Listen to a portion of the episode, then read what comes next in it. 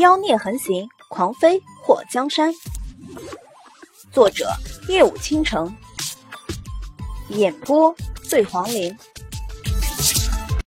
祸水坐在马车上，双腿悬空，看到那两个男人拿着刀奔他过来的时候，直接一脚一个把他们手中的刀踢飞，接着跳下马车抢过那两把刀，用刀背敲在他们的手臂上。那两个男人被踢飞了刀的时候，就感觉拿刀的手虎口都疼得厉害。被祸水速度极快的用刀背砍到手臂后，一起发出了惨叫，那手臂的骨头都被敲碎了。祸水又给了他们一人一脚，把他们踢得扑在地上，来了个狗啃屎。他冷哼了一声，走过去，双腿分开，踩在他们身上。居高临下的看着他们的后脑勺，你们的拳头不是不吃素吗？起来，让我瞧瞧你们的厉害啊！祸水拿着刀背敲打他们的脑袋，你们是不是应该感谢我没用刀刃剁你们的胳膊？要不然你们现在已经独臂了。那两个男人都快被吓尿了，他们哪里会知道？祸水会一招就把他们打成了这样，他们的胳膊恐怕是骨头都被敲碎了。其实他们还是庆幸祸水用的是刀背，不是刀刃，要不然直接整条胳膊都会被削掉。大侠饶命！大侠饶命！祸水看了一眼小茶馆，茶馆里面的人瞧见这两个男人都被打倒的时候就溜掉了。只有那个差点被欺负的姑娘，双手抱肩的缩在一旁，瑟瑟发抖。你们两个到底做了多少伤天害理的事情？说，要不然我弄死你们！祸水实在太喜欢这种睥睨一切的嚣张感觉，对着地上的两个男人，一人又踹了一脚。不管什么时候，欺负女人的男人都不是什么好饼。他没宰了他们，实在是不想脏了自己的手。这两个人瞧见祸水拿着刀在他们的脸蛋子处敲打，吓得把以前做过的坏事都交代了。祸水一听，我擦，这还了得！他们欺负女人不止这一次了，而且还涉及到了贩卖人口，被他们害的姑娘也不知道有多少。如果真留下他们的命，怕是他们会继续坑害别的姑娘。走进茶馆，找到了纸笔，祸水把他们交代的事情都写了出来，包括他们把以前抓的姑娘都贩卖到什么地方，接头人是谁，都清清楚楚的记在纸上。按手印画押。祸水让他们都按了手印。然后用粗绳子把他们两个都绑了起来。你没事吧？祸水走到那个姑娘的面前，谢谢姑娘。姑娘的声音虽然尽量保持平静，可是颤抖的语调出卖了她。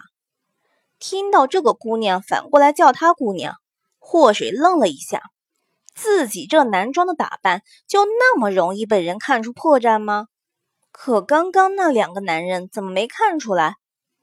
祸水看到这个姑娘有张瓜子脸，可能是因为赶路的关系，脸色有些灰秃秃的。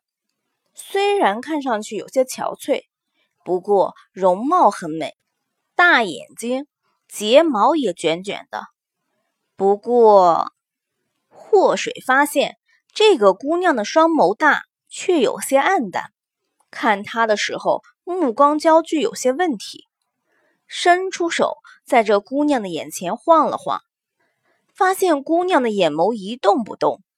祸水眉头蹙了一下，原来这双大眼睛是看不到的。姑娘，你的眼睛怎么啦？祸水本不想提及人家的伤心事，不过看这姑娘的眼睛不像是天生就看不到的，顺口就问了一下。栾彩蝶的表情暗淡了一下，出了点事情，伤了眼睛，让姑娘见笑了。我叫祸水，你叫我名字就好。你叫什么？我叫栾彩蝶。你准备去哪里？我赶车来的，不如带你一路。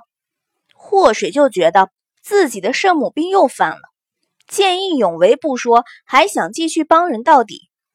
栾彩蝶的表情有些惊，还有些喜。真的？嗯。顺便把那两个垃圾找个衙门扔下。祸水看了看被他绑成粽子一样的两个人，一脸的不屑。栾彩蝶没想到自己能够在经历了千辛万苦后遇到贵人相助，此时咬住嘴唇想哭，却忍住了。祸水在茶馆里找了几包药，一问那两个男人，知道这都是给路过的单身女子预备的。他一猜就知道肯定是带有迷药的成分，祸水也不客气，全都收入囊中，顺便把茶馆里值钱的东西也席卷一空。好吧，不义之财，他不拿走，难道还要留给坏人？小蝶，你坐在车厢里，这是花卷儿，你当它是一只可爱的小猫就好了。祸水扶着栾彩蝶上了马车。花卷儿看到栾彩蝶后，跑到她身边转来转去。栾彩蝶伸出手，摸了摸全身都是肉的花卷儿。花卷儿你好，喵。花卷儿伸出舌头舔了舔他的手背，眼睛瞪得大大的，打滚卖萌求疼爱。祸水把两个男人捆在马车车厢的后头，跳上马车后赶车离开。水儿，你要去什么地方？真的和我顺路吗？栾彩蝶有些不安，生怕自己耽误了祸水的行程。我准备去一趟绵阳。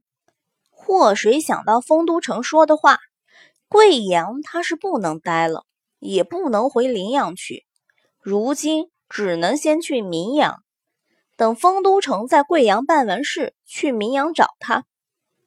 他在贵阳。去了几处猎户经常贩卖野味和动物皮毛的地方，都没发现肉包子的那张皮。肉包子是稀有的白虎，那虎皮的价值无法估算，不知道现在落到了什么地方。不过能买得起虎皮的人家，怕也不是简单的。至于最后虎皮流落到谁家，他只能慢慢的去打听。祸水觉得。自从穿越后，自己变成了一个害怕孤独的人。在无量山那两年，莫贪欢不在的时候，有三师兄陪着他；就算乐朝风不在，还有肉包子天天和他见面。哪怕他天天都做了好吃的和肉包子一起分享，也心甘情愿乐在其中。基于他身边的人都会命运多折，不是失踪就是死亡的定律。栾彩蝶和他一起上路，有个人说话聊天也是一件乐事。可他又担心栾彩蝶会像其他人一样突然消失，或者突然死掉。栾彩蝶虽然眼睛看不到，可是感觉却很敏锐。水儿，你是不是有什么心事？祸水回头看了一眼，坐在车厢里，开着车门，面对着他的栾彩蝶。小蝶，其实我是天煞孤星的命格，我身边的人都没什么好报，你怕吗？栾彩蝶先是一愣，紧接着垂下了头。你是不是知道什么？啊？祸水有些不解。我的家人都死了，只留下我一个人。其实我才是你说的那种天煞孤星。栾彩蝶咬住嘴唇，祸水的脸颊抽了抽。栾彩蝶这是误会自己在说他吧？小蝶，你别误会，我在说我自己呢。祸水把自己身边的人又是失踪又是死的讲了一遍。为了保护当事人的隐私，他都是化名处理。龙琛变成了龙某某，霍东风变成了霍西风，白淼淼变成了黑淼淼。听完祸水的叙述，栾彩蝶的脸上浮现出伤感。水儿，没想到你这么可怜。可不是吗？我都觉得老天爷是看我不顺眼，故意和我作对。小蝶，你跟我一起上路，会不会觉得害怕？栾彩蝶苦笑着：“我的家人因为我都被人杀害了。”我虽然有命活着，却双目失明，什么也看不到。我连我自己都会克，更何况是身边的人。水儿，你怕不怕我会克到你？听完栾彩蝶的话，祸水眼前一亮：“真的假的？”栾彩蝶看不到祸水脸上的兴奋表情，神色黯然：“是真的。如果你不想和我在一起。”我现在就下车。他很怕祸水会嫌弃他，他已经克了太多的人了。祸水跑到栾彩蝶面前，伸出手，紧紧抓住栾彩蝶的手。小蝶，我们同道中人啊，可不是嘛？同是天涯沦落人，一个比一个还能克。霍大姑娘，你一个接受过 N 年教育的有为女青年。这么迷信，真的好吗？栾彩蝶的脸上浮现出震惊，这是什么情况？小蝶，我就怕你的命不够硬，被我间接给害了。听你这么一说，我彻底放心了。祸水伸出手拍了拍栾彩蝶的肩膀，栾彩蝶有些风中凌乱。祸水这语气中的兴奋是怎么回事？换成一般人的话，知道他会克身边的人，怕是早就对他避如蛇蝎了吧。天色渐黑，祸水给花卷冲了奶粉，自己和栾彩蝶吃了他上路前烙的馅饼。祸水拌出来的肉馅特别的香，栾彩蝶看着瘦弱，也吃了三张饼。水儿，这饼是你烙的吗？怎么样，好吃吧？如果拿出去卖，有人买吗？祸水冲了点奶粉，自己和栾彩蝶一人喝了一杯。肯定是有人买的，很好吃。小蝶，你还没说你要去什么地方呢？祸水突然有个想法，如今他除了要找到霍东风外，就是追杀杀了肉包子、害了秋云娘的人，而当初加害他的人。他也要找出来，绝不放过。在一样样完成要做的事情之前，他必须要找个地方安定下来，不能一直流离失所的。所以，他想在绵阳定居，然后开个小店儿。栾彩蝶的双眼中没有光芒，特别的空洞。水儿，我的全家是被人害死的，我没死，却以后再也看不到东西。如今我已经无家可归，我想去绵阳找我舅舅，希望他能看在我娘是他亲妹妹的份上收留我。原来你也要去明阳，小蝶，我送你去明阳，带你去找你舅舅。谢谢你，栾彩蝶拉住祸水的手，脸上有一丝纠结的表情一闪即过。祸水赶车继续赶路。夜色降临，马车到了一个小镇。他把那两个男人扔到镇里的衙门门口，然后把招供画押的纸贴到衙门的大门上。第二天，全镇的百姓都惊动了，其中就有被这两个人害过的受害者家属。那一顿棍棒，差点把那两个人打死。最后，还是衙门的人出面，把他们给抓进了大牢。并且按照那几页纸上写的，把被他们两个卖掉的受害者救了回来。百姓们愤怒之余，才想起来到底是什么人抓了这两个人。当然，那是后话了。祸水和栾彩蝶在小镇的客栈住了一晚。第二天，在镇里百姓殴打那两个人的时候，祸水赶车从衙门前经过。看着那被打得半死的恶人，祸水嘴角一扬，愉快地甩响了马鞭，让前面堵着路的百姓让开一条路。在路上行驶了三天后，祸水看到了明阳的城门。赶车进了明阳后，祸水打听了一下前门街的位置。当年霍东风他李伯伯留下的房契中，除了临阳的房产外，在明阳也有房产。祸水一路打听到了前门街，看到一个挂着大锁的商铺，外表破烂不堪，锁头也都锈住了。祸水看到这店铺周围的店铺外观都不错，整条街道上唯独这么一条臭鱼，坏了一锅汤。一脚踹开了门锁。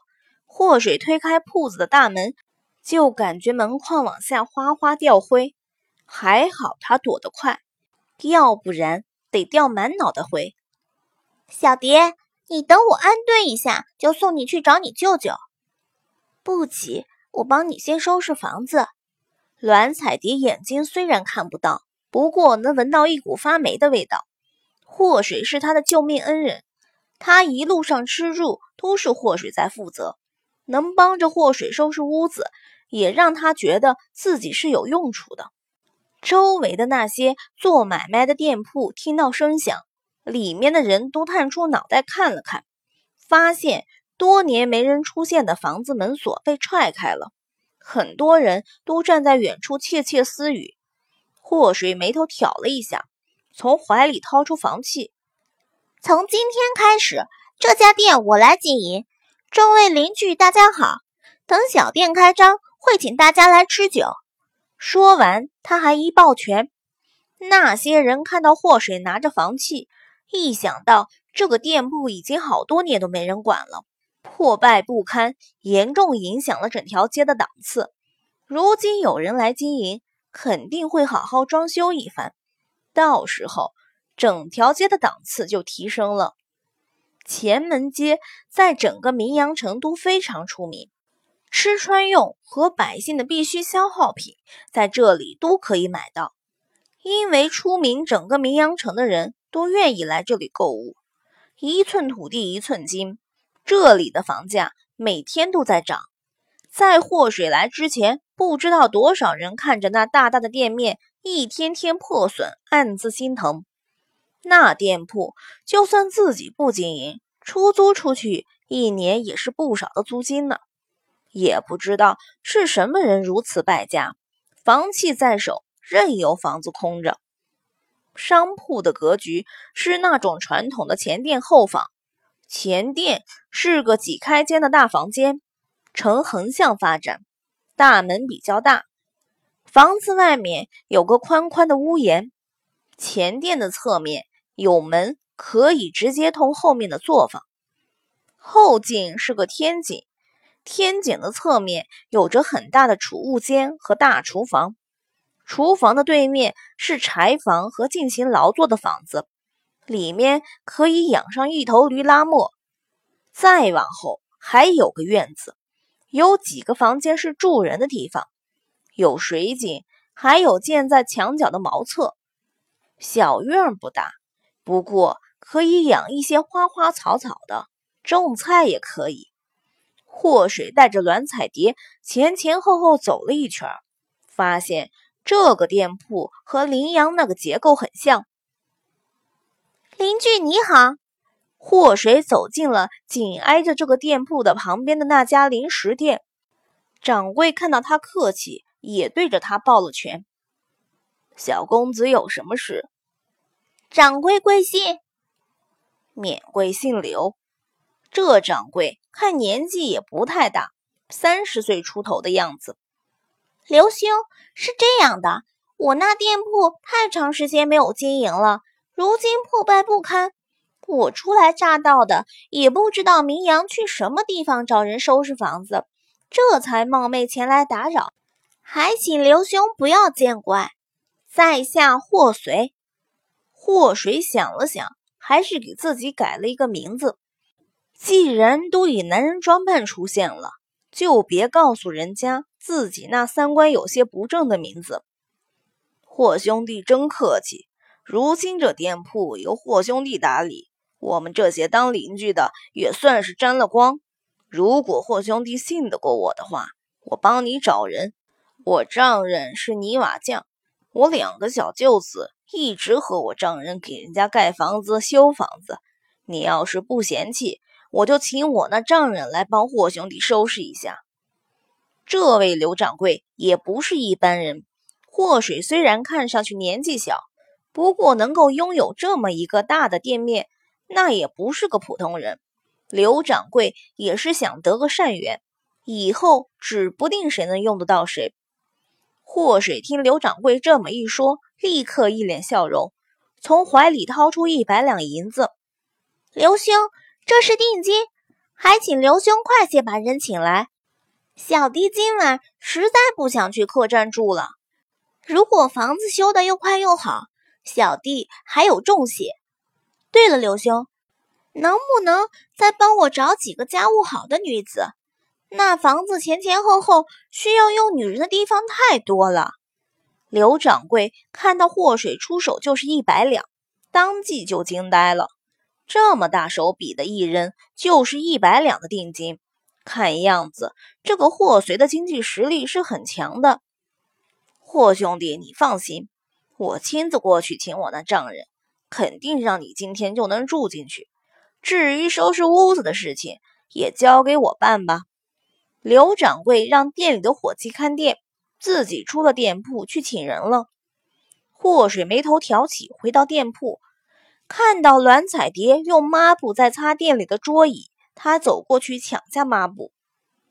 小蝶，先不用收拾，我刚刚找人过来收拾。